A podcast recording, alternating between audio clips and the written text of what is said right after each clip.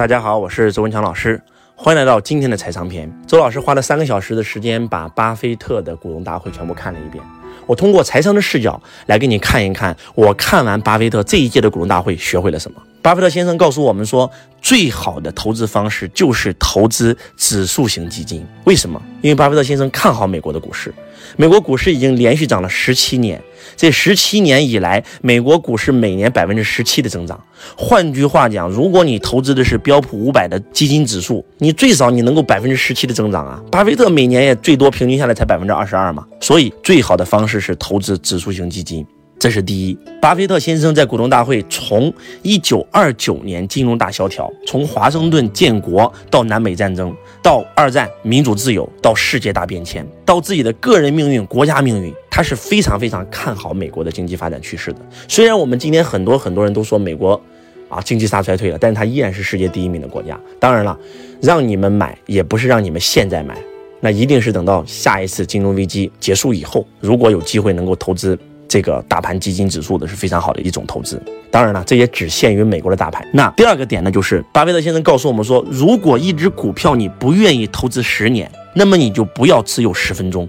他坚决反对那些短炒的、炒波段的那些投机者，他认为那不叫投资，那叫投机。巴菲特投资任何一个股票，他看重的是这只股票、这家公司背后能不能为员工、为股东、为员工、为社会创造价值。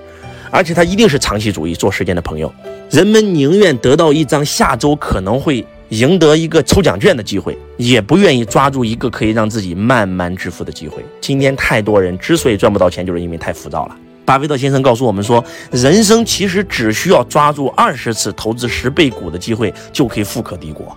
为什么称巴菲特为股神？因为一九七四年、一九八七年、两千年、两千零八年，巴菲特每一次都能在股灾来之前离世。股灾来以后，手握大量现金，然后抄底，到最后让自己的资产瞬间倍增。大跌前激流勇退，大跌后手握天量现金抄底。别人疯狂时我恐惧，别人恐惧时我疯狂。而此时此刻就是别人疯狂的时候，巴菲特在拼命的减仓、减仓、减仓。这也是为什么去年美国大盘能够涨百分之十八点多，而他的投资回报率只有二点四，不是因为巴菲特真的老了，是因为什么？是因为他在拼命的减仓。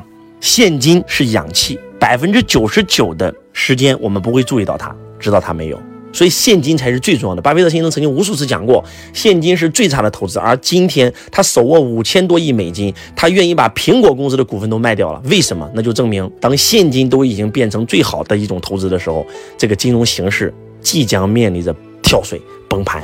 第三点，巴菲特先生在二零二零年的时候，第一个季度就亏损了五百亿。所以他开始大量的减持手中的股票，现金为王。二零二一年第一个季度，那么虽然说业绩不太好，那么他的这个现金增长也有一千四百五十亿美金。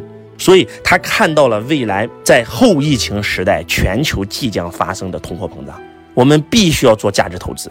而且巴菲特先生告诉我们一个公式，如何来去衡量现在到底是适合投资的年景呢，还是不适合投资的年景呢？有一个公式，那就是。价值投资的一种算法，所有股票的总数总价值除以这个国家的 GDP，如果这个数值是小于百分之七十以下的，那么就开始入场，说明是非常好的。但是如果是远超百分之百的，那就是玩火之分。而当下的美国，这个数字是超过百分之两百，这就是巴菲特为什么要不断的减持自己手中的股票，因为他看到了金融危机，一场非常大的金融危机即将发生。连续两年，他已经跑输了标普五百的指数，不是因为他不行了，是因为他在死盯着一个机会，他在打他人生当中最后一次狙击战。我看到了巴菲特先生，慢慢的把自己手上的股票抛掉，然后准备狙击了。包括比尔盖茨为什么会在这个时候宣布离婚？两个人感情早都没有了，为什么这个时候离婚？只有这个时候宣布离婚，才能够名正言顺的在股票最高点的时候变现比尔盖茨手中的股票。然后手握天量现金，跟着巴菲特先生一起抄底，这就是他选择的机会。然后第四条，巴菲特先生告诉我们说，我们必须要打造属于自己的护城河。你划什么船，胜过你怎么划。大家能听出来说什么吗？如果说你今天就是个投资者，你把你所有的钱全放到了这个投资里面，如果一旦亏了，你就一夜回到解放前了，这是不对的。你应该首先成为一个企业家。你必须要建立一套属于你自己的被动收入。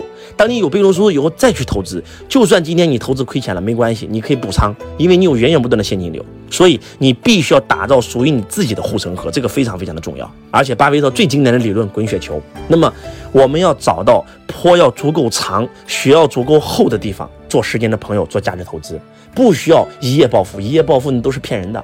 一滴一点的，慢慢的投资一只好的股票，然后持有它，长期持有，就可以让你成为一个巨富。啊，巴菲特先生有一个私人的飞机。他问他的这个私人飞机教练：“你想不想成功？”然后他的教练说：“非常想成功。”巴菲特先生，来，我辅导一下你吧。你现在列出你人生当中最想要的二十五个实现的目标，列出来了。第二步，从这二十五个目标里面只选出五个目标。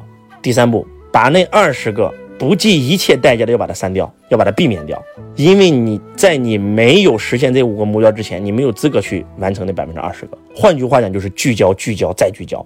一个天才的投资家。那就是不贪稳，有自己的护城河。很多人亏钱，就是因为太贪了，太想一夜暴富了。这个世界怎么可能有一夜暴富呢？周老师跟罗伯特清崎学习的时候，我给自己规划的是十年时间学习，十年时间创造财富，二十年以后实现财富自由。而今天很多人跟我学习，恨不得今天学习，明天就财富自由，怎么可能？我们要做时间的朋友，我们要做价值投资，只有这样，我们才有可能获得真真正正的财富。那个真真正正的财富一定是做时间的朋友，所以还是那句话，希望大家学习财商，希望大家能够多看一些巴菲特的书籍。在这里，周老师也给大家推荐一个巴菲特先生非常好的书，叫《滚雪球》，也可以看看查理芒格的书籍，就多看看投资类的书籍，去触摸他的思维路径，多学点财商的知识。如果你不了解巴菲特，你不了解比尔盖茨，你根本就看不懂他在说什么。别人看，哎呀，巴菲特不行了啊，今年的投资回报率只有百分之二点四，远远跑输大盘。啊，比尔盖茨又离婚了啊，是不是又搞女人了？你看，你没有财商，你看到的视角那全都是垃圾。当你有财商以后，你才发现这两个人在干什么？这两个人在为自己布了一个天大的局啊，那不是开玩笑的。还是那句话，学习财商，只有学习财商了，你才能够守住你的财富，从创富到首富，到用富，到增富，到传富。你一个人富不叫富，富过三代才叫富。希望今天周老师的分享能够帮到你。也希望你们每个人都能像周老师一样，养成看经济新闻的报道，养成关注这些投资家的这些报道。我是周文强老师，我爱你如同爱自己。